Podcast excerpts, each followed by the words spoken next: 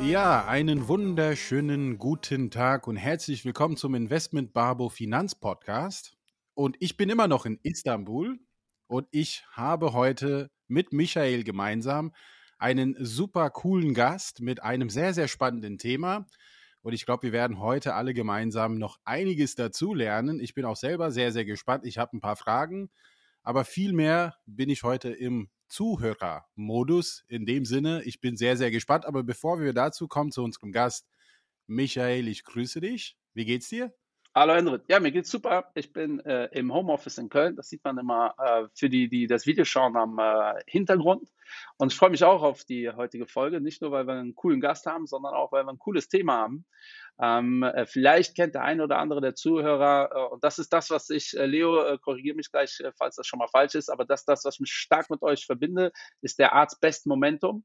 Ja, das ist so äh, ein, ein Fonds, den ich sehr früh kennengelernt habe. Ich glaube, der war sehr beliebt eine Zeit lang ähm, und hat, glaube ich, auch wieder eine Renaissance. Aber uns hört zu, Leo von Arzt, was magst du dich kurz vorstellen und sagen, welche Position du inne hast? Ja, gerne. Also vielen Dank mal für die Einladung und liebe Grüße aus dem sonnigen Wien. Ich sitze hier am äh, Hauptsitz der Firma Arz im großen Besprechungszimmer. Ähm, Arz Asset Management ist ein Unternehmen, das wir vor bald 20 Jahren gegründet haben und das sich spezialisiert hat auf die Entwicklung technischer Handelssysteme. Wir traden mit unserem momentumgetriebenen Modell äh, 13 Dachfonds, die in Summe etwa 1,8 Milliarden Assets under Management haben. Der von dir schon angesprochene Best Momentum ist einer davon.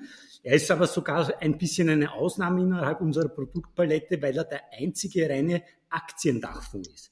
Die meisten okay. unserer Produkte sind flexible Investmentfonds. Der bekannteste ist eigentlich der C-Quadrat Arts Total Return Global AMI.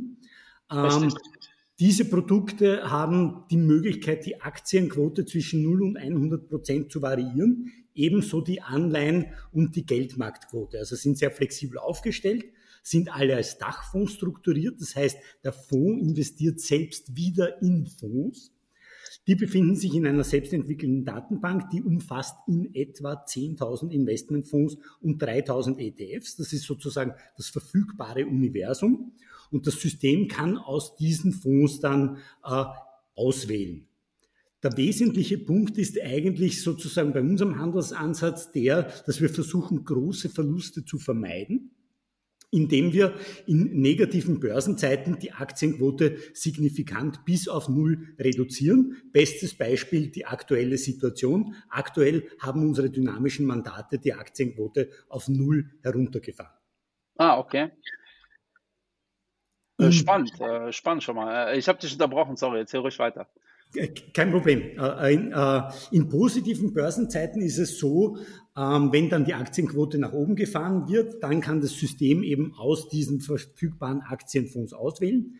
Diese sind wieder segmentiert in ungefähr 80 Sektoren und Länder. Das orientiert sich so ein bisschen an, am MSCI World. Das heißt, es gibt einzelne Länder, eben wie Türkei oder die Schweiz oder äh, Europa. Es gibt aber auch Branchen wie World Healthcare, World Biotechnology, World Mining etc. Und was das System macht, ist, es blickt auf die Performance all dieser 10.000 Fonds und 3.000 ETFs rückblickend und schaut, wer im Vergleich dieser 13.000 Kandidaten die relativ stabilsten Trends auf einige Wochen und Monate ausprägt, weil die eine erhöhte mathematische Wahrscheinlichkeit haben, auch in näherer Zukunft zu den Bestperformern zu gehören. Die Basis dazu ist die sogenannte Momentum-Theorie.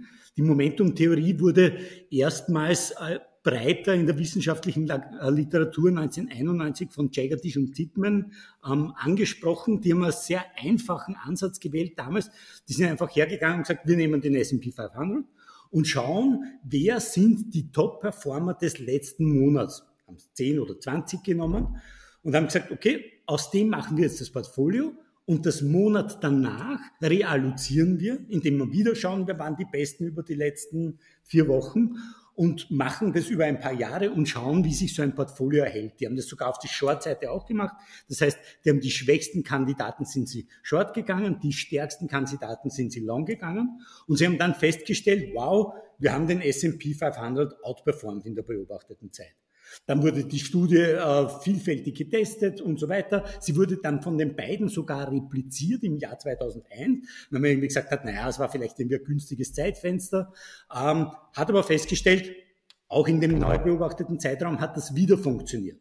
Dann hat es irgendwie breitere Kreise gezogen. Es gab verschiedenste Studien über unterschiedlichste Assetklassen, Immobilien, Autos, Bonds, Rohstoffe, äh, chinesisches Porzellan etc. etc. Und überall hat man festgestellt, Wahnsinn, dieser Momentum-Effekt erscheint irgendwo in allen Assetklassen in irgendeiner Form zu funktionieren. Es gab dann sogar eine Studie von Hearst, der dann bis zurück ins viktorianische Zeitalter äh, getestet hat und festgestellt hat, Wahnsinn, sogar damals hat diese, diese Strategie funktioniert und mittlerweile muss man sagen, ist äh, Momentum die akademisch meist untersuchte Strategie der letzten 20 Jahre. Und sogar Eugene Farmer, der den Nobelpreis bekommen hat für die effiziente Märktehypothese, die ja im Kern eigentlich sagt, dass das was wir tun, gar nicht funktionieren kann. Selbst der hat gesagt, Momentum is the premier anomaly on the markets. Also so okay, quasi ein bisschen Background äh, quasi ja. theoretischen zu unserem Handelsansatz. Ja, wir haben äh, ja eine Folge gemacht zum Thema Faktor Investing. Äh, da gehen wir äh, auf Momentum ein und auch auf andere äh, Faktoren. Äh, das mit Eugene Farmer ist mir alles neu, ja? weil äh, das äh, überrascht mich doch sehr, weil er ist ja sehr, äh, wie soll ich das sagen, äh, ohne ihm da zu nahe treten zu wollen, er ist ja relativ eingefahren äh, in seinem akademisch, akademischen Meinung. Ähm, es gibt auch noch andere Faktoren, die da natürlich äh, mhm. interessant sind, aber ihr habt, äh, wenn ich das richtig verstehe, jetzt Momentum genommen ja. und habt da praktisch ein Handelssystem drüber gestülpt ähm, und schaut halt praktisch, wer sind äh, aktuell die Gewinner. Ich glaube, Ketzer würden jetzt sagen, das ist doch ein zyklisches, äh, sehr zyklisches Investment. Ähm, was was äh, hast du bestimmt schon oft gehört? Was entgegnest du dann? Ähm, vielleicht noch ganz kurz eben zum Eugene Farmer. Natürlich hat sich der Eugene Farmer auch noch ein kleines Hintertürchen offen lassen müssen, weil ja eigentlich Überrenditen in dieser Form es so nicht geben darf. Und er sagt, möglicherweise gibt es im Momentum Investing einfach noch ein Risiko, das einfach noch nicht schlagend wurde. Ja? ja. Weil er sagt ja, an sich sind ja die Märkte sozusagen risikoeffizient.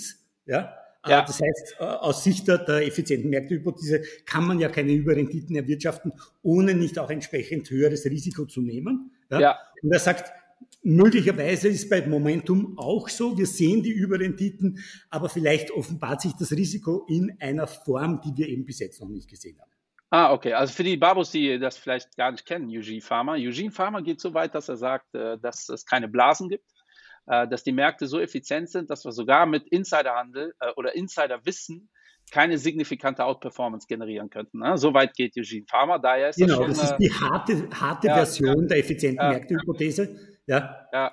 Und äh, die breite Masse ist sich eigentlich schon dessen bewusst, dass die Märkte nicht vollkommen informationseffizient sind. Aber mit Eugene Farmer kann man darüber streiten. Übrigens, als er den Nobelpreis bekommen hat, den hat er sich ja geteilt, unter anderem mit äh, Fischer. Äh, und äh, der war jetzt, der hat jetzt nicht unbedingt dieselbe Meinung. Aber nochmal zurück zur Frage. Der Vorwurf, ihr seid dann zyklische Investoren. Äh, wie entgegnest du dem?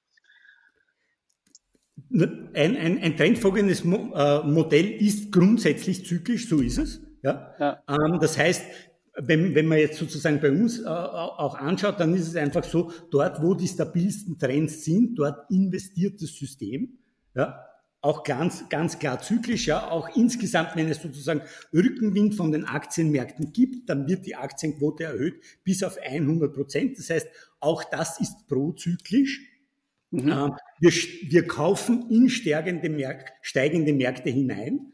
Ich glaube, das ist auch einer der Grund, warum momentumgetriebene Modelle teilweise intuitiv so schwer nachvollziehbar sind, teilweise auch nicht so beliebt sind, weil etwa das Value-Modell da viel intuitiver ist. Wenn man ins Supermarkt geht und im Supermarkt heißt, heute gibt's zwei, zwei Butter zum Preis von einem, dann denkt sich jeder, alles klar, Schnäppchen.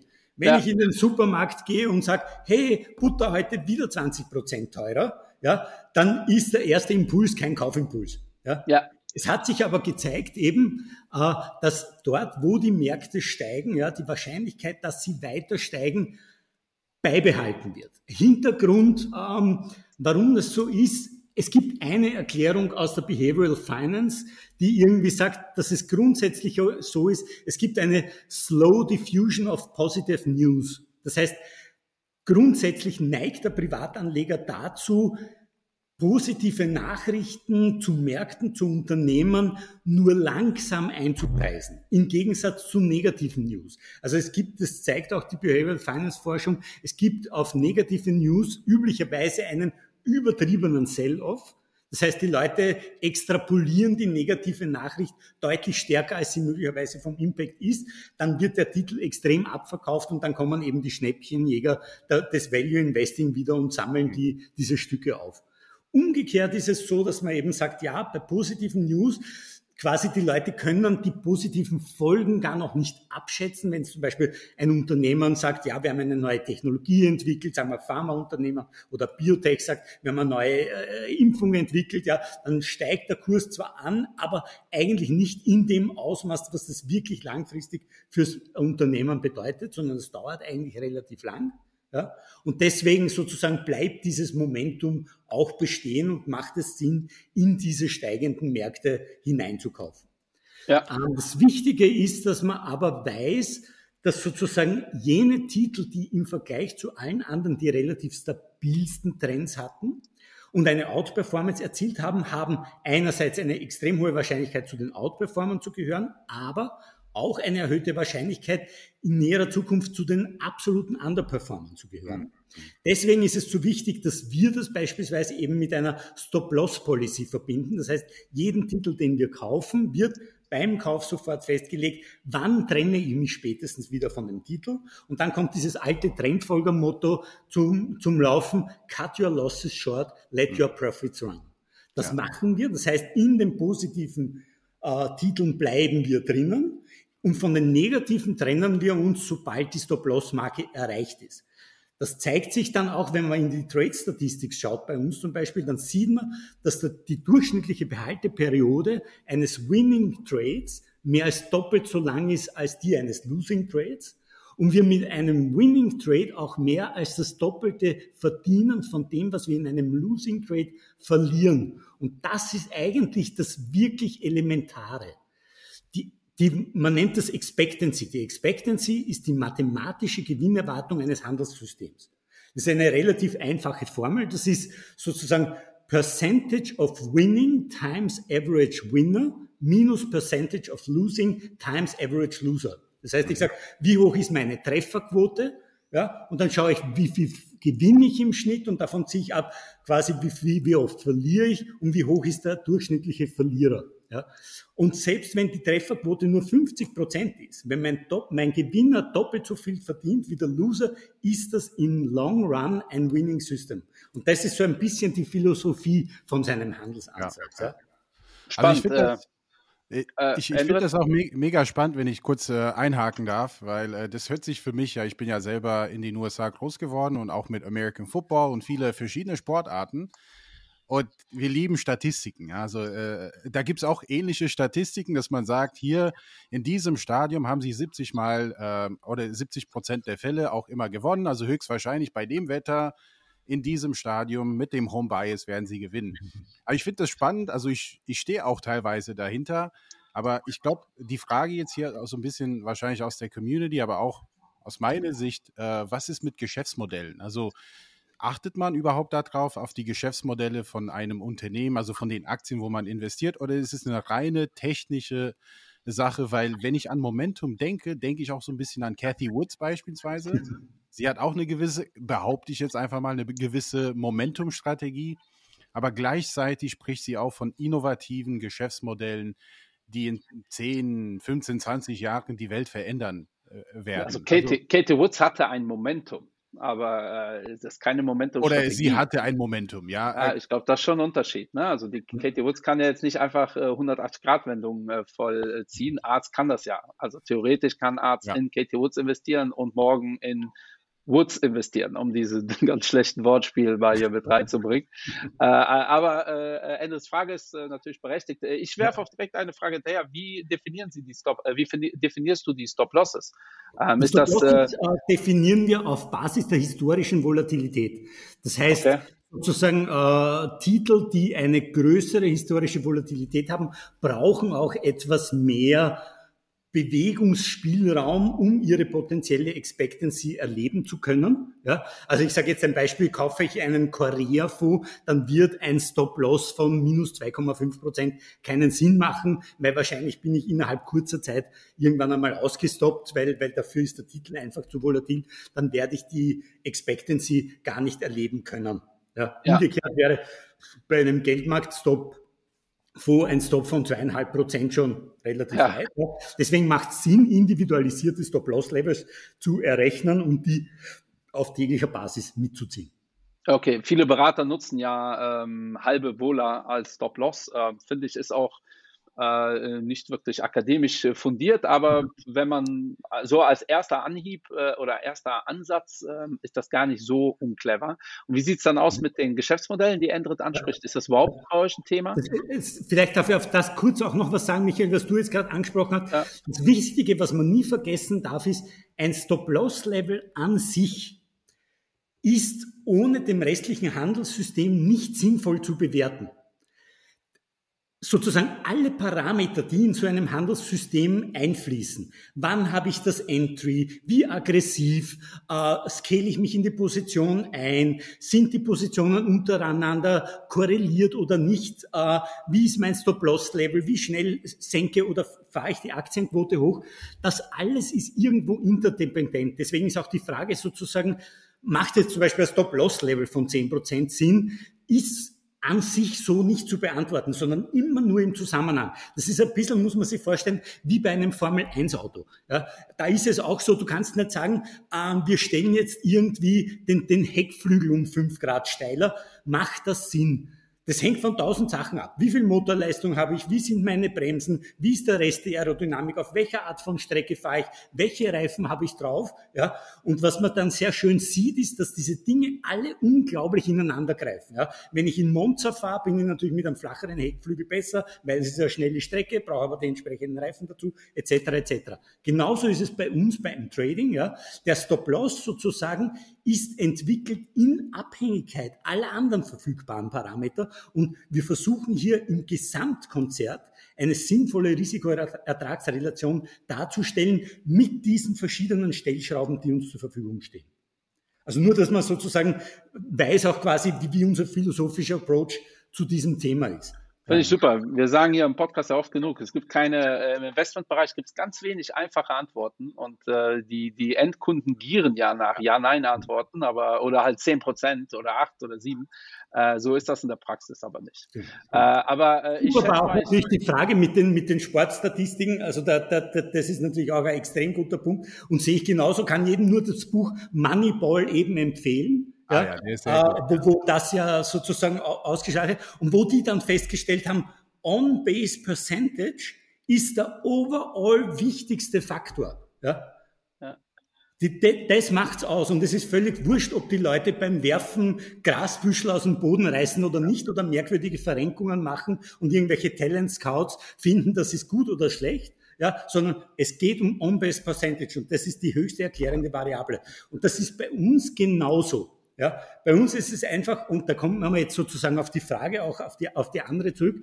Wir traden ja keine Einzelaktien, bis auf äh, zwei Fonds, wo wir die zum Teil einsetzen. Aber eigentlich ist unser Handelsmodell ein globales Sektorrotationsmodell. Ja, wir kaufen eben nicht einzelne Firmen. Wir schauen auch deswegen nicht sozusagen in die Bilanzen hinein, sondern für uns ist es wichtig sozusagen, welche Regionen, Länder und Branchen overall den stabilsten Trend abbilden.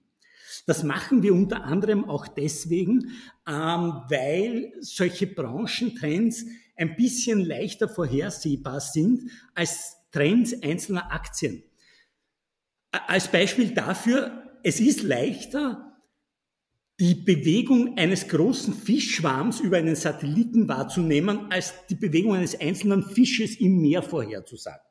Ja? Mhm. Also so, so die, diese großen Thunfisch und, und, und, und so Flotten, ja, die, die, die machen Welt, das ja. ganz gut, ja, und das funktioniert auch ganz gut. Und bei uns ist es genauso, ja. Wir sagen, wir sind auch gar keine Spezialisten für Stockpicking. Deswegen verwenden wir in unserer Datenbank eben 10.000 Investmentfonds, wo die besten Fondsmanager der ganzen Welt, der besten Fondsgesellschaften der Welt, von Fidelity bis JP Morgan und Amundi, ja, ihre absoluten Spezialisten vor Ort haben und der wählt dann in Korea die einzelnen Titel aus. Das ist etwas, was wir uns nie anmaßen würden. Aber was wir sagen ist, hey, in dem Moment, wo Korea gut geht, dann gehen wir dort mit dem besten Fondsmanager und bleiben so lange investiert, solange er den Rückenwind des Marktes hat. Und umgekehrt ist es so, du kannst der beste Goldfondsmanager der Welt sein. Wenn Gold fürs Jahr minus 20 ist und du bist nur minus 16, dann ist es total super. Ja? Aber ja. trotzdem wäre Swiss Small Cap besser gewesen, weil die waren plus 5. Ja? ja. Und darum geht's uns. Ja? Wir, sagen, wir sagen einfach, wir wollen sozusagen hier in den global stabilsten Trends sein, so wie heuer im Frühjahr beispielsweise. In heuer im Frühjahr hatten wir bis zu 40 Prozent Rohstoff-Exposure Exposure über Fonds. Ja, weil die Rohstoffe einfach irrsinnig gut gegangen sind. Wenn du dir Rohstoffe anschaust, die zehn Jahre davor war Buy and Hold ein Desaster. Ja, es war der schlechteste ja. Sektor überhaupt von allen 80. Ja, und das ist so ein bisschen die Philosophie, dass ich sage, ich, ich, ich, ich gehe dann in Rohstoffe, wenn die den Rückenwind des Marktes haben. Mhm. Und wenn dann die Rohstoffe 100 Prozent machen, natürlich mache ich nicht 100 Prozent, weil ich steige zu spät ein und ich steige zu früh aus und ich mache von diesen 40 Prozent vielleicht nur 50 mit. Okay, so what? Ja, aber die 50 habe ich wenigstens mitgenommen. Und ich habe den Drawdown danach nicht mitgenommen. Und der ist noch viel wichtiger.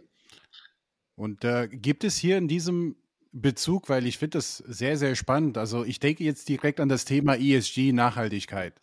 Also sicherlich gibt es hier Momentumstrategien, dass man genauso wie hier mit den zehn Gewinnern und mit den zehn Verlierern auch handeln könnte, dass man sagt, diese Sektoren sind die Verlierer der Nachhaltigkeitsbewegung und diese sind die Gewinner. Also gibt es auch in diesem Bereich eine Momentumstrategie, die Sie entdeckt haben, beziehungsweise die du entdeckt hast? Das, das wäre ja dann sozusagen aber auch ein, ein fundamentaler Ansatz, weil dann hm, okay. müsste ich ja sozusagen im Hintergrund bewerten, im Rahmen dieses Shifts in Richtung ESG, welche Sektoren werden davon langfristig profitieren und welche nicht. Das ist aber ein Approach, den wir nicht haben. Ja? Wir sagen, alle Wahrheit steckt im Preis.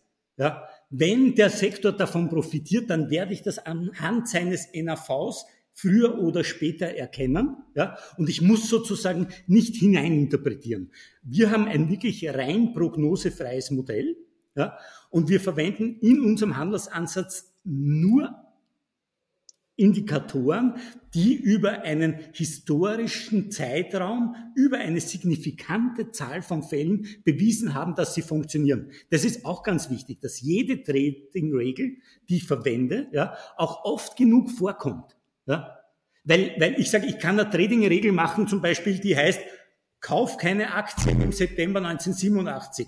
Ja. Das ist eine super Regel und im Backtest werde ich feststellen, wow, mein Backtest schaut viel besser aus von vorher. Ich weiß aber, okay, die prädiktive Kraft dieser Regel ist null, ja, weil es wird 1987 nicht mehr kommen. Der kann nicht einmal vorkommen. Ja? Also ja. nur um so ein Extrembeispiel zu nennen. Ja? Also man muss immer irrsinnig aufpassen bei, bei Regeln, die nur sehr, sehr selten vorkommen. Sondern wichtig ist, auch in einem statistischen T-Test dann festzustellen, ist das überhaupt signifikant von der Aussagekraft? Und nur dann darf es Teil eines wirklich quantitativen Handelssystems werden.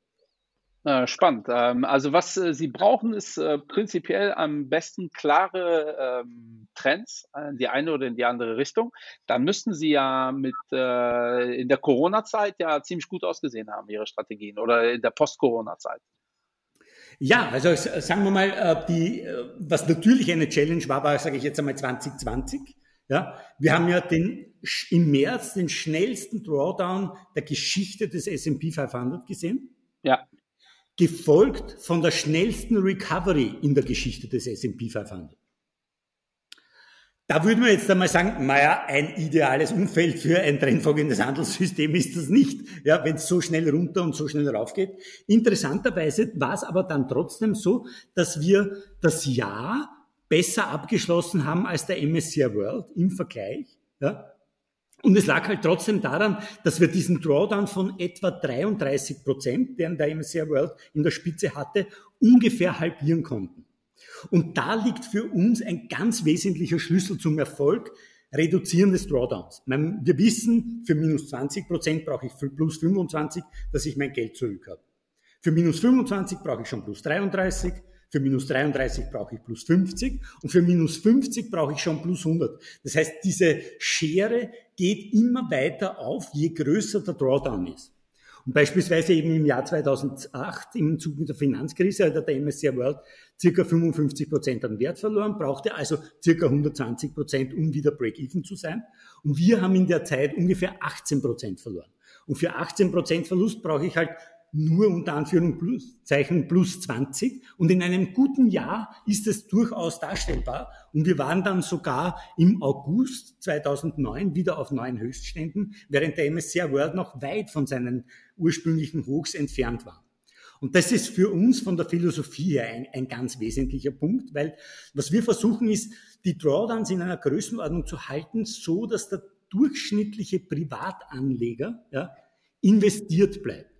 Was wir immer wieder sehen ist, nach ein paar positiven Börsenjahren fangen die Leute dann wieder an, sich für die, für die Märkte zu interessieren, äh, beginnen dann zu investieren und so weiter. Und dann kommt irgendwann wieder ein Crash und es macht minus 40, minus 50. Zum schlechtesten Zeitpunkt verkaufen die Leute total entnervt und drehen für immer der Börse den Rücken zu. Und ja. was wir versuchen mit dem System ist zu sagen, hey, wir wollen, dass die Leute investiert werden. Das ist ja ganz wichtig, weil es ist ja in Deutschland wie in Österreich sehr Katastrophe. Es sind ja unter zehn Prozent der Leute an, an, den Kapitalmärkten investiert und das halte ich für ein Drama. Ja? Wirklich ein Drama. Es ist volkswirtschaftlich furchtbar, wenn man denkt, wie viel hunderte Milliarden sinnlos auf irgendwelchen Geldmarktkonten, auf irgendwelchen Bausparern und sonst irgendwo vergammeln. Noch dazu bei so einer Inflation. Also das ist ja volkswirtschaftlich ein, ein, ein Drama. Ja? Und, und mein Ziel war eigentlich mit dem Produkt sozusagen auch dem, dem, dem, dem einfacheren Anleger jetzt die Möglichkeit zu geben, da zum Beispiel einen Sparplan zu machen, 100, 200 Euro im Monat über 20 Jahre und dann funktioniert das. Irgendwann ist er fertig. Ja, und er ist nicht entnervt, weil kein Drawdown war von 40, 50 Prozent, sondern vielleicht einmal von 15 Prozent oder so. Und dann freut er sich natürlich auch nicht, aber denkt dann, na, da bleibe ich drinnen und, und, und bleibt dabei. Also das Ziel war sozusagen, dem einfachen Anleger die Möglichkeit zum Kapitalmarkt zu geben und in positiven Zeiten zu partizipieren an der Entwicklung der Börsen, aber diese extremen Drawdowns, die er psychologisch nicht aushält, einfach einzudämmen. Ja, äh, das ist auch immer die Zeit der Trendfolger, ist immer nach äh, massiven ähm, Crashs, behaupte ich mal. Aber es gab auch schwierige Zeiten für Trendfolger, so zwischen 2015 bis 2018, würde ich mal sagen. 2011 äh, ganz besonders. 2011 äh, die EU-Krise. Ich behaupte mal, politische Börsen sind auch äh, etwas, was relativ ja. schwierig ist äh, für Trendfolger, weil natürlich es schwer einem ähm, System äh, zu erklären, dass da Politiker gewisse Entscheidungen treffen. Wie kommt es, dass jetzt Trendfolger wieder funktionieren, obwohl ich behaupte, dass wir politische Börsen haben? Haben, haben sich die politischen Börsen ähm, ja schon normalisiert? Äh, äh, ist das das neue Status quo oder wie erklären Sie sich das? Ja, das ist eine exzellente Frage. Also es war gerade 2020, also diese, diese Recovery dann im, im, im April, wo alle Zentralbanken Billionen gedruckt haben und damit die Märkte geflutet haben. Äh, das war natürlich ein massiver politischer Eingriff. Ähm, und, und wir haben es ja bis heute, muss man, muss man wirklich sagen, ja, äh, bis hin, ganz ehrlich, zu dem ganzen ESG-Thema. Das ist ein massiver politischer Eingriff in die Börsen. Da geht es ja nicht darum zu sagen, wir kaufen die besten Unternehmen und dieses und jenes hin und her, sondern die geben dann einfach vor, irgendwelche CO2-Werte oder, oder sonst irgendwelche lustigen NGOs, die meinen, äh, jetzt einen, einen, äh, eine Vorgabe zu geben, was gesellschaftlich erwünscht ist oder nicht. Ja. Da sind wir natürlich immer immer weit weg von einem wirklichen Markt, ja, sondern da gibt's immer wieder massive Eingriffe. Man muss aber ehrlicherweise sagen, auch historisch war das so. Also die Märkte waren immer in irgendeiner Form äh, politisch beeinflusst. Und das Gute, sage ich jetzt wieder, an so einem globalen Sektorrotationsmodell ist dann natürlich auch, dass man ausweichen kann in Regionen, Länder und Branchen, die dann von diesen Eingriffen vielleicht weniger betroffen sind oder umgekehrt im Best Case halt dann auch mal davon profitieren können, wenn die in die Märkte eingegriffen wird und man eben äh, mit, dieser, mit dieser Welle geht. Mhm. Aber gerade 2011, wenn wir es zuerst angesprochen haben, das war natürlich ein richtig schwieriges Jahr. Das hat schon begonnen Anfang des Jahres mit Fukushima. Ja, äh, Stimmt ja, wir, wir kamen mit 90, 100 Prozent Aktienquote ins Jahr, dann kam Fukushima, großer Einbruch, dann haben wir uns gerade wieder irgendwie erholt, dann kamen die ersten Griechenland-Rumors, dann ging es wieder runter, dann kam irgendwie Frankreich und dann kam irgendwann, glaube ich im September war das, das war überhaupt die Krönung von allem, verliert Amerika das Triple-A-Rating. Richtig. Alle ja. sind total aufgeregt und was machen sie in ihrer Panik? Sie kaufen amerikanische Staatsanleihen. Ja. ja. Ah, okay, kann man machen. Aber das war natürlich so, äh, solche Phasen sind relativ schwierig für ein trendfolgendes Handelsmodell. Und da hat man auch gesehen, dass unser Modell zum Beispiel auch signifikant underperformed hat zum MSCI World. Mhm. Äh, Leo, ga, ganz kurz, du, du haust in deiner emotionalen Art zu reden ab und zu auf den Tisch äh, und das äh, brummt, brummt dann äh, auf den okay. Kopfhörern. Also ich sehe schon, wie die Leute im Auto schreiben, aber aber ist nicht äh, schlimm. Zeigt, nicht. Ab, ab, jetzt, das, ab jetzt passiert das nicht mehr. Ja, vor allem zeigt das, äh, wie emotional du beim Thema bist. Und ich glaube, wir haben vergessen, eine Position zu nennen. Äh, Leo ist äh, der CEO von äh, Arts und äh, Head of Trading, wenn mich nicht alles täuscht. Und das ist selten jemand zu erleben, der so emotional über die Börse spricht und über sein Produkt. Das finde ich wirklich ganz großartig. eine Frage, die ich habe, und die habe ich mir tatsächlich schon vor, ich glaube, das erste Mal mit euren Produkten hatte ich zu tun, bestimmt schon vor zehn Jahren. Also ich kenne äh, behaupte ich euch mal ganz gut. Äh, und da habe ich, glaube ich, schon mal die Frage gestellt. Und ich weiß nicht, ob es sich geändert hat bis jetzt. Ähm, ihr habt ja äh, meiner Meinung nach ein cooles System, was ja auch über die Jahre funktioniert. Ähm, warum shortet ihr nicht? Ja, also, weil es wäre ja prinzipiell äh, nachvollziehbar. Der klarste Trend ist, wenn es wirklich bergab geht. Äh, oder vielleicht shortet ihr mittlerweile, ich weiß es nicht, aber ähm, äh, wie ist das? Shortet ihr und warum? Wenn nicht, warum nicht? Ja, nein, nein, sehr, sehr exzellente Frage, die wir uns natürlich auch schon vor vielen Jahren selber gestellt haben und wir gesagt haben, okay, wenn man jetzt die Aktienquote zwischen 0 und 100 variiert, warum kann man sie nicht zwischen äh, 100 und minus 100 jetzt übertrieben gesagt äh, ja. ähm, äh, machen? Das Problem ist, dass wenn, ähm, wenn du aktiv short gehst, dann ist insbesondere in Zeiten wie im März 2009, ja, wo die Märkte an, an dieser scharfen Wende stehen. Ja, da gehst du, du hast sozusagen über die Zeit davor schon einiges an, an Verlusten mitgenommen, weil, weil halt äh, es immer wieder falsche, falsche Breakouts gegeben hat. Und dann bist du zu, zum Beispiel zu dem Zeitpunkt minus 15, minus 17 im Handelssystem. Und du hast aber eine Net-Short-Position von minus 40 oder minus 50. Und dann dreht von heute auf morgen noch dazu der Index und macht plus 10, plus 15 innerhalb von wenigen Tagen dann bekommst du das natürlich noch einmal an negativen Performance hinein. Und was wir festgestellt haben in unserem Backtest bis zurück zum 1900 im, im S&P ist, dass Net-Short-Positionen in Summe den Drawdown doch noch einmal relativ stark verschärfen. Ja, und wir uns deswegen entschieden haben, es nicht zu tun. Es war eigentlich im Wesentlichen eine Entscheidung gegen höhere Drawdowns. Ah, okay, also es geht gar nicht um die potenzielle Performance äh, und auch nicht um Wohler, sondern es geht um Drawdowns, äh, genau. weil äh, der, äh, ihr seid ja österreichisches Haus, äh, Österreicher ticken da ähnlich wie Deutsche, ähm, wir, da die Panik halt eher überwiegt, ja? auch wenn in positiven Zeiten alle sagen, äh, ja, nehme ich mit die 40 Prozent, also ist ja, ja. klassische, diese klassische ETF-Investoren, ähm, und das ist kein, ähm, kein, kein Shame in die Richtung, äh, aber wie oft ich das schon gehört habe, ja, 40, 50 Prozent ertrage ich. Äh, und die Praxis sieht dann, dann doch äh, oft äh, ja. Äh, deutlich anders aus. Ja. Und meine Erfahrung ist auch, dass der Drawdown die Kennzahl, die Risikokennzahl ist, die Investoren intuitiv am besten verstehen. Ja? ja. Wenn du sagst, ein Fonds hat 14 Prozent annualisierte Volatilität, ist es für die meisten Menschen relativ wenig greifbar. Ja? ja. Wenn du sagst, die Hälfte von deinem Geld ist weg, das ist in einer Sekunde klar, okay, ja. das tut weh. Ja. Das äh, kann ich nachvollziehen, ja. Ja, es gibt äh, interessante Statistiken auch diesbezüglich, äh, die habe ich in jeder Präsentation dabei, also wie die unterschiedlichen Investoren in unterschiedlichen Ländern mit Verlust umgehen können. Und in, in Deutschland sind es tatsächlich 17,7 Prozent Maximum Drawdown, die ausgehalten werden und danach wird äh, stringent verkauft. Ne? Also von ja. daher kann ich es auch nachvollziehen. Wir haben auch eine ähnliche Strategie, dass wir sagen Aktien long, aber zwischendurch müssen wir absichern. Ja. Weil Aktien long, äh, das kann auch minus 30 heißen, es kann auch minus 40 heißen, aber wenn die Kunden nicht investiert bleiben, naja, dann haben wir alle keinen Spaß daran. Ja. Aber wir haben einige in unserem Publikum, die mögen äh, die Themen dann doch etwas komplizierter und ich glaube, wir haben hier einige komplexe Themen und wir dürfen das auch gerne noch ein bisschen komplexer machen.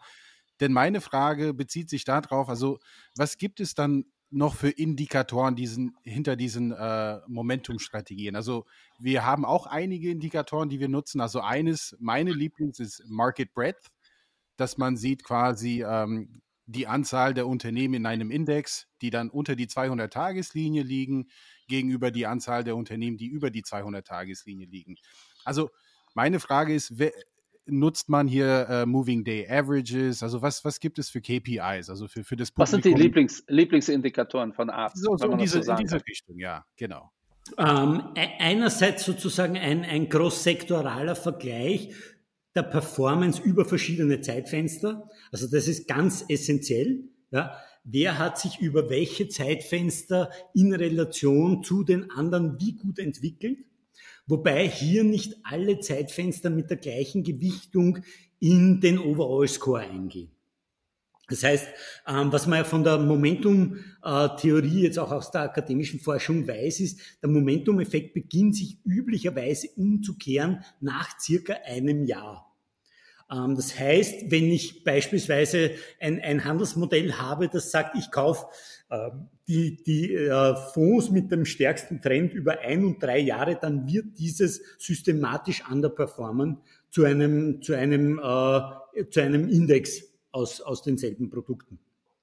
Ähm, je, je kürzer die, die, die, die Zeitfenster sind, desto äh, mehr sozusagen äh, kann es auch sein, dass das wirklich nur so ein paar Spikes sind, die an sich nicht so aussagekräftig sind. Ja, also was wir gerne sehen, ist sozusagen ähm, wirklich über verschiedenste Zeitfenster hinweg, mehrere Wochen und Monate, eine kontinuierliche Outperformance, weil das eine relativ gute, äh, gute Basis ist. Äh, zweiter wesentlicher Punkt ist die Volatilität, die damit verbunden ist. Ähm, da hat sich gezeigt, da gibt es auch akademische Studien dazu, man, man nennt es diesen Frog in the Pen-Effekt. Ähm, der, der sagt im Wesentlichen der, ähm, Titel, die einen sehr, stellen, sehr schnellen, sehr starken Anstieg haben, poppen bei vielen Analysten gleichzeitig am Radar auf, weil die einfach sehen, Wahnsinn, da hat es jetzt eine enorme Bewegung gegeben. Damit kommt es auf den Radar, äh, es wird viel drüber geschrieben und der Wert hat damit, dadurch, dass er so stark beobachtet wird, auch eine hohe Wahrscheinlichkeit, dass er sich relativ schnell dem Wahnwert nähert.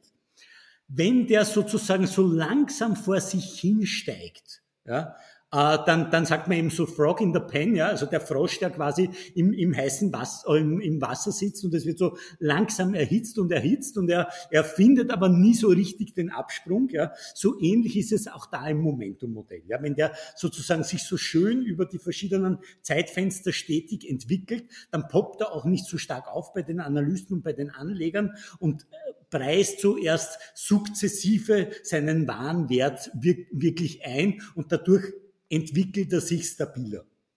Wir schauen uns verschiedene ähm, Risikokennzahlen an, Downside Beta beispielsweise, ähm, um, um, äh, um hier auch quasi noch einmal zusätzlich ähm, Stabilität ins Portfolio zu bringen.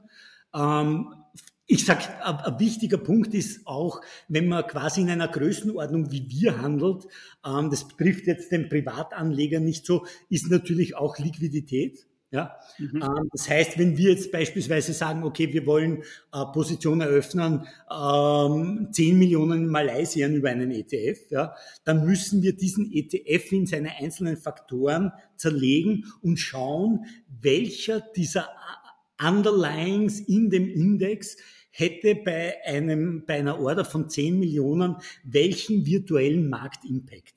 Ja? ja. Also wir verwenden da verschiedene Impact-Modelle, das von der Deutschen Bank zum Beispiel oder das Bloomberg 2-Modell, ja, um zu schauen, ähm, dass, dass der Impact da auch nicht zu groß ist. Ja? Oder ja. im, im, schlimmsten Fall kann man dann die Order auch, auch teilen und entweder über mehrere Tage exekutieren oder über vielleicht äh, verschiedene andere Algorithmen äh, wie VWAP, also Volume Weighted Average Price oder so, äh, marktschonend in, in, den, in den Markt hineinzubringen. Ja, Liquidität, äh, auch da, falls äh, der eine oder andere Zuhörer das jetzt nicht verstanden hat, eigentlich ist das relativ simpel. Ne? Äh, es bringt mir nichts, eine tolle Rendite zu haben, wenn ich weiß, dass wenn ich meine Titel verkaufe, die Rendite wieder weg ist, alleine dadurch, weil ich sie verkauft habe. Wie preist ihr denn oder macht es gar nicht politisches Risiko ein? Ist ja auch ein ganz heißes Thema momentan, vor allem für eine Strategie wie eure, die ja theoretisch weltweit überall reinpoppen kann und auch wieder rauspoppen kann. Ähm, dann ist äh, und, und anschließend auch hattet ihr russische Titel äh, in euren Strategien, als äh, der Krieg losgegangen ist. Wie geht ihr mit diesem Thema um? Ja. Äh, zwei, zwei sehr gute Punkte. In unserem Handelsmodell, Handelsmodell preisen wir nur Dinge ein, die quantifizierbar sind. Das heißt, die ich in irgendeiner Form in eine mathematische Formel packen kann, was mit politischem Risiko sagen wir mir zumindest bis jetzt noch nicht gelungen ist. Deswegen ja. ist es auch nicht Teil des Handelssystems. Also es gibt nie, also wirklich nie diskretionäre Eingriffe ins System. Das heißt, das Fondsmanagement greift einfach nicht ein, egal wie die Situation ist. Ja. Die Frage mit den russischen Titeln ist eine ausgezeichnete und die deckt sich auch ein bisschen mit dieser äh, Rohstoffposition aufbauen. Ja. Wir haben das nämlich, wir haben dann, äh, wie, wie der Krieg ausgebrochen ist, von unseren Depotbanken ein Schreiben bekommen, wo drinnen gestanden ist, Achtung, äh, es gibt eben einen Handelsstopp für russische Titel, für ukrainische Titel, wir müssen die Portfolien untersuchen und so weiter und davon trennen und so weiter ähm, und haben festgestellt, interessant, seit Wochen und Monaten haben wir diese Titel nicht mehr im Portfolio. Und das ist etwas, was wir schon, sage ich, in den letzten 20 Jahren beobachten konnten. Und ich weiß ehrlich gesagt nicht ganz genau, woran es liegt, aber momentumgetriebene Modelle antizipieren scheinbar solche Dinge schon ex ante in irgendeiner Form. Es war genauso mit den Rohstoffen. Irgendwann Ende letzten Jahres, Anfang diesen Jahres hat einfach das System begonnen, Rohstoffpositionen aufzubauen, bevor dieses Rohstoffthema noch ein, schon ein wirkliches war, das am Radar war. Aber offensichtlich dürfte es so sein, dass eben, sage ich einmal, gut informierte Marktteilnehmer, vielleicht sehr große Fondsgesellschaften, teilweise da auch schon eine Vorahnung haben, in welche Richtung es geht und beginnen langsam Positionen umzuschichten. Und jetzt darf man eins nicht vergessen, wenn jetzt wirklich so eine große Gesellschaft wie ich sag Fidelity, die, die, die, die da Billionen managt, wenn die zum Beispiel sagen, hey, lass uns Geld abziehen aus Osteuropa und nach Südamerika transferieren, das, das können die nicht von heute auf morgen. Da gibt es einmal ein Board-Meeting und dann ist die Überlegung, boah, wie kriegen wir diese hunderten Milliarden, die da in diesem Fonds sind, eben auch wieder impact-schonend von A nach B. Ja, und dann beginnen die schrittweise Osteuropa abzuverkaufen und beispielsweise, also das ist jetzt nur ein Beispiel, nicht, dass ich äh, ähm, äh, Fidelity unterstelle, dass sie das gemacht haben, aber nur, dass man versteht, wie sowas funktioniert. Ja. Also so eine große Vorgeschichte muss einfach diese Milliarden Impact schonen schrittweise von einem auf den anderen Kontinent transferieren. Und irgendwann ja, ist es dann einmal so, dass eben ein trendfolgendes Momentum-Modell wie unseres erkennt, aha, da gibt's offensichtlich eine Bewegung da steigt Südamerika, da sinkt Osteuropa, ja, dann wird unser Modell auch beginnen, Osteuropa abzubauen. Warum? Weil das Momentum einfach immer schwächer wird. Klarerweise, ja, über alle Zeitfenster sieht man, es ist nicht mehr so stark. Klar, weil die, die Mittelabflüsse natürlich die Preise nach unten ziehen und auf der anderen Seite die Mittelzuflüsse die Preise nach oben drücken. Und so reagiert das Momentum-Modell quasi mit etwas Verspätung, aber scheinbar noch immer so rechtzeitig, dass wir von diesen Dingen dann auch nicht so betroffen sind. Ja, äh, ich habe. So hab, Markteffizienz, ne? Ich, ich finde das ja. witzig, äh, dass du das sagst, Leo, weil so ein Modell, also jetzt nicht in der Größenordnung, um Gottes Willen, weit weg von, äh, habe ich schon äh, vor fünf, sechs Jahren versucht zu entwickeln und genau mit diesen Gedanken, um zu sehen, was machen die großen Fondsgesellschaften. Also man kann ja die Top 10 Positionen meistens bei Morningstar sehen und die habe ich dann quasi jeden Monat getrackt und daraus versucht, eine Analyse äh, zu machen, um zu sehen, aus welchen Titeln steigen sie aus. Und natürlich ist es Angebot und Nachfrage. Und wenn das die meisten machen, dann wird es einen Grund geben. Also auch Momentum getrieben. Und deshalb finde ich es äh, mega, mega spannend, dass es tatsächlich ein Thema ist, dass ich nicht der Einzige bin, der diese Gedanken hat. Also. Aber, aber dann kann ich die Gedanken weiterspinnen und auch äh, Leo direkt fragen, was dazu sagt, weil äh, ich behaupte jetzt einfach mal, dieser Effekt wird aber geringer mit Zunahme von passiven Investments. Ja, weil ja. genau äh, da ähm, äh, die, wird die Allokation des Marktes ja so ein bisschen unterbunden und äh, passive Investments haben ja zugelegt. Ich glaube, die fünf größten ETFs investieren alle in den S&P 500. Ist das eine Bedrohung für euer Modell? Und äh, anschließend, wann entscheidet ihr, weil auch bei einem Dachfonds sind natürlich Kosten immer äh, ein Thema, wann entscheidet ihr, ob ihr eine aktive oder eine passive Strategie anwählt? Ja, oder wie entscheidet ihr? Ja. Ähm, e-, einerseits natürlich das Thema passives Investment ähm, ist eines, ähm, das auch sozusagen äh, das, das Einzeltitel-Trading natürlich massiv beeinflusst. Dadurch, dass wir eben diese globale Sektorrotation machen, sieht es wieder ein bisschen anders aus, weil für unser Modell ist es sozusagen weniger relevant, ob jetzt Investoren in aktiv gemanagte Korea-Fonds investieren oder in den ETF auf den koreanischen Index, ja, sondern geht es eher wirklich um globale Finanzströme, wo sie sich hinbewegen. Aber das ist natürlich, ist natürlich ein, ein, ein Thema. Ähm, und die Frage sozusagen, welches, ob sich unser System für einen aktiv gemanagten Fonds oder einen passiven ETF entscheidet, hängt von mehreren Faktoren ab. Es hängt ähm, unter anderem davon ab, warum die Position eröffnet wird. Im, im System gibt es eigentlich zwei große Möglichkeiten, warum eine Position eröffnet wird. Die eine ist die, jetzt auf der Aktienseite, es wird die Aktienquote erhöht. Sagen wir, wir haben 90 Prozent Aktien und nächste Woche sagt das Modell, jetzt haben wir 100 Prozent Aktien. So, jetzt kommen 10 Prozent irgendwie dazu, die einfach dadurch frei werden, dass das System die Aktienquote ähm, erhöht. Äh, dann äh, ist sozusagen vor allem im gegenteiligen Fall, wenn wir nämlich die Aktienquote reduzieren, geht das System einmal her und verkauft lieber, lieber ETFs ab ja? Und da gibt es dann verschiedene Threshold-Werte, ab denen das schlagend wird. Ja? Also er hat dann die Wahl jetzt beispielsweise zu verkaufen, ich, ich sage jetzt irgendwas, einen aktiv gemanagten Portugal-Fonds oder einen ETF auf, auf, auf äh, ich sage jetzt, äh, Spanien. Ja? Dann vergleicht er die Handelskosten und vergleicht die relative Performance der beiden ja? und sagt äh, sozusagen, ist es mir jetzt lieber, billig aus der Position rauszukommen, die aber ein bisschen schwächer ist, ja? Oder verkaufe ich lieber die, die Position, die Position ab, die stärker ist, aber dafür äh, habe ich, habe ich keine, keine Probleme mit den Kosten. Also es ist sozusagen ein, ein Abwägen dieser Interessen, relative Stärke in Relation zu den, zu den Handelskosten.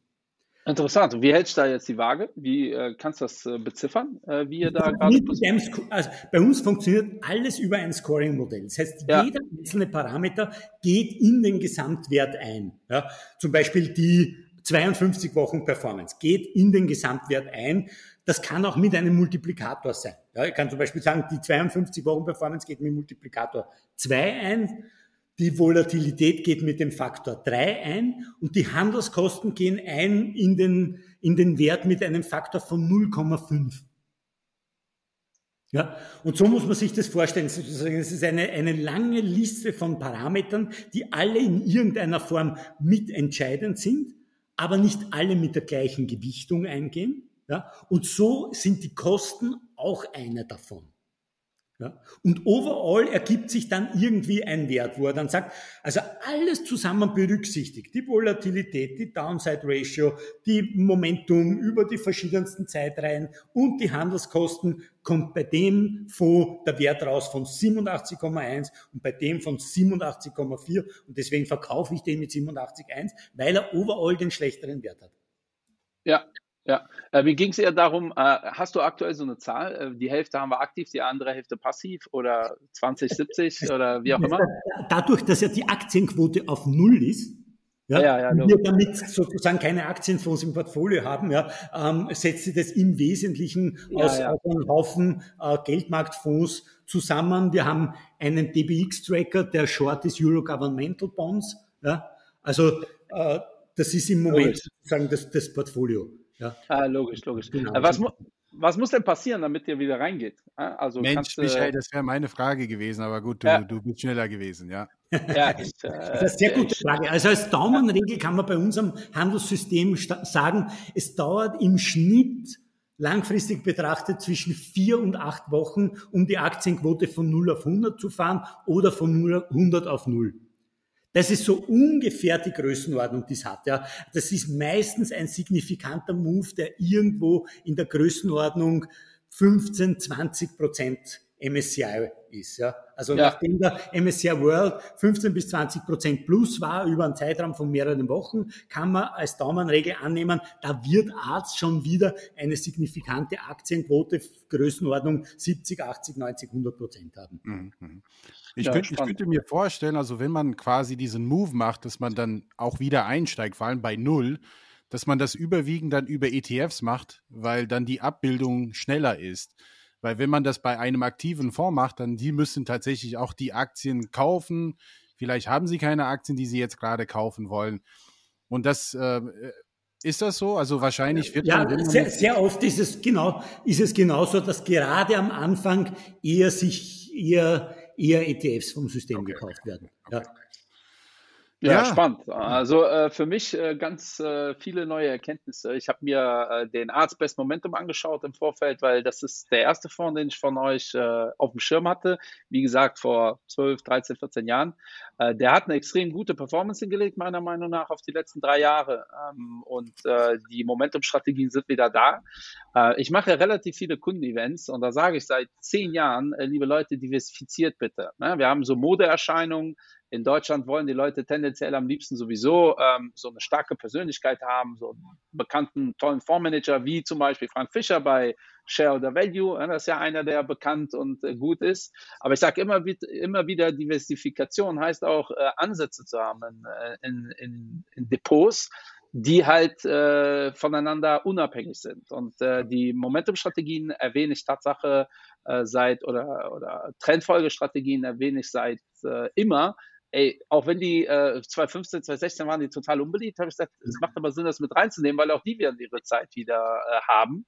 Ähm, und dann kam Katie Woods und die war die neue Heldin und auf einmal gibt es Strategien, die short auf Katie Woods gehen, weil auf einmal ist Katie Woods und Ben Beckers auf einmal ganz schlimm, obwohl die ja nichts dafür können, dass äh, die Zinsen gerade hochgehen. Ähm, und daher äh, auch für die, die äh, vielleicht jetzt uns zum ersten Mal zuhören, entscheidend an Portfolio ist immer Diversifikation, und äh, äh, gewichtete äh, Strategien zu haben, die idealerweise nichts mit zu tun haben. Deshalb war ich schon immer Fan von, äh, von Arzt. Absolut, ja, also ich kann das nur unterschreiben. Ich sehe das ganz ja. genauso wie du. Ich glaube, dass 90 Prozent ja. der Anleger am besten aufgehoben werden mit einem Bündel vermögensverwaltender Fonds, die über viele Jahre gezeigt haben, dass sie funktional sind, mit Strategien, die sich sinnvoll miteinander ergänzen ja, und genau. die untereinander nicht korreliert sind. Und ich sehe es genauso. Eine davon sollte trendfolgendes Momentum-Modell sein, aber man sollte nicht mehr als 10 bis 15 Prozent seines Geldes in so eine Strategie setzen. Genauso Dankeschön. wie man nicht mehr in einen kalte Morgen Kamenjagd, wie immer sie alle heißen, ja, ja. stecken sollen, sind alles gute Leute, ja, und ich glaube, eine Kombination all dieses Wissens und dieser, dieser Fähigkeiten wäre für die meisten Anleger eine super Kombination, aber eben auch, so wie du sagst, 10 bis 15 Prozent oder so sollte in einem trendfolgenden Modell sein. Aus genau diesen Gründen. Ja, das ist historisch die meist untersuchte funktionale Anlagestrategie der gesamten Finanzwissenschaften überhaupt. Ja. ja, du bist ab sofort der Ehrenbabo, weil das kommunizieren wir ja seit zwei Jahren. Und äh, es ist äh, mir wirklich ein Anliegen. Ich gucke mir sehr viele Depots an und Momentum-Strategien sind in den letzten fünf Jahren fast verschwunden aus den Depots. Mhm. Ähm, und das ist ein Fehler, äh, in meinen Augen. Ja, mal unabhängig davon, welche Gesellschaft und wie ihr es abbilden wollt. Äh, wir haben jetzt hier einen Player, der, glaube ich, in Europa das sehr, sehr gut macht und seit einigen Jahren. Ähm, deshalb äh, war es das von meiner Seite. Ich habe äh, die meisten Fragen, ich könnte glaube ich noch ein paar stellen, aber wir sind jetzt auch bald an der kritischen, äh, äh am kritischen Zeitfenster. Äh, Endrit, hast du noch Fragen? Ich habe keine Fragen, aber ich habe auf jeden Fall äh, sechs Buchstaben, Frat ETF. Also Leo, wenn ihr wieder im Markt einsteigt, wir haben da so ein ETF aufgelegt für die Community. Ja. Da könnte man auch investieren. Also Frank Fischer, mit einem Ja, ETF. ich könnte mir vorstellen, ihr ich seid zu jung. so viel Werbung, okay? Guck mal, jetzt äh, mache ich den Arztpart. Ihr seid zu jung für Arzt. Äh? Ihr habt jetzt Track Record von wie viel? Zwei Monaten, drei Monaten? Also der Index äh, ist seit zwei Jahren am Start, das stimmt. Aber der ETF ist seit drei, vier Monaten am Start, ja. Ja. ja. Wahrscheinlich zu kurz, als das, das genau, System genau, das wir, wir brauchen mindestens 52 Wochen Track Record, ja, was aber nichts daran ändert, dass wenn es einen offiziellen Index gibt, der davor auch schon berechnet wurde, wir davor in den Index die Kosten des ETFs reinrechnen können und somit eine virtuelle Historie erzeugen. Dann, ja. dann haben wir es doch, Leo. Also ich bedanke dann, mich. Also, da, hat sich das auch von meiner Seite Shareholder. Keine Fragen. Genau. Dann also. hat sich das auch von Shareholder gelohnt. Also liebe Babus, liebe Babinas, vielen Dank fürs Zuhören. Wie immer, die letzten Worte hat unser Gast. Leo, möchtest du noch abschließend was sagen? Vielen Dank. Ich, ich, ich glaube, das, das Letzte, was ich sagen wollte, das wäre eigentlich so mein Schlusswort gewesen. Ja. Dass ich sage einfach, ich glaube, dass 90 Prozent der Anleger wirklich mit einem Bündel vermögensverwaltender Fonds, die in der Historie bewiesen haben, dass sie funktional sind, äh, und einer davon auch ein trendfolgendes Momentum-Modell, langfristig am besten aufgehoben werden. Das ist wirklich meine, meine tiefe innere Überzeugung. Da hast du jetzt zwei Leute, die nicken äh, und das ist nicht, äh, weil wir hier gemeinsam Podcast sitzen, sondern weil das genau äh, unsere Meinung ist, meine Meinung. Äh, ich glaube, auch die meisten sehen das ähnlich. Äh, und es äh, ist auch gut, dass du gesagt hast, 90 Prozent, weil ich sehe das schon, dass dann Leute uns anschreiben, ja, aber ich kriege das alleine hin. Wenn ihr es alleine hinkriegt, ist ja cool. Ja, ich habe mal letztens gesagt, äh, ich würde mich nie vom Friseurladen hinstellen und sagen, ihr seid alles Verbrecher, meine Frisur kriege ich auch umsonst alleine genauso hin. In meinem Fall geht das. In eurem Fall würde ich euch schon empfehlen, ein paar Euro zu investieren vom Friseur. Und, und das ist halt das Entscheidende. Also wer das alleine hinbekommt, alles cool aber 90 Prozent der Leute kriegen es nicht alleine hin. Da brauchen wir ein gutes Portfolio. Da haben wir mit Arzt hier einen Player am Start, der das wirklich hervorragend macht, über Dekaden mittlerweile. Ähm, Leo, es hat mir wirklich viel Freude gemacht. Liebe Leute, Endrit, genießt deinen Urlaub äh, und äh, wir sehen uns. Ciao. Danke für deine Zeit. Danke. Cheerio.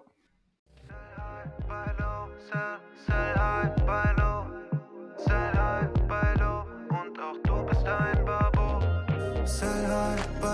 Say, say hi, bye low. Say hi, bye low.